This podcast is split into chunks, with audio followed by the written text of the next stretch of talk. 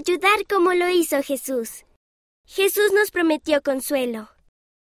Jesucristo sabía que sus discípulos necesitarían consuelo después de que Él muriera, así que les enseñó acerca del Espíritu Santo. Él prometió que el Espíritu Santo los consolaría y estaría con ellos siempre. Uno de los nombres del Espíritu Santo es Consolador. Cuando estamos tristes o asustados, el Espíritu Santo puede ayudarnos a recordar el amor de Jesucristo. Puedes leer este relato en Juan capítulo 14 versículos 1, 16 a 18 y 26. Puedo consolar a los demás. ¿A quién conoces que necesite consuelo? Ofrece una oración y planea hacer algo para ayudar a esas personas. Sigue tu plan.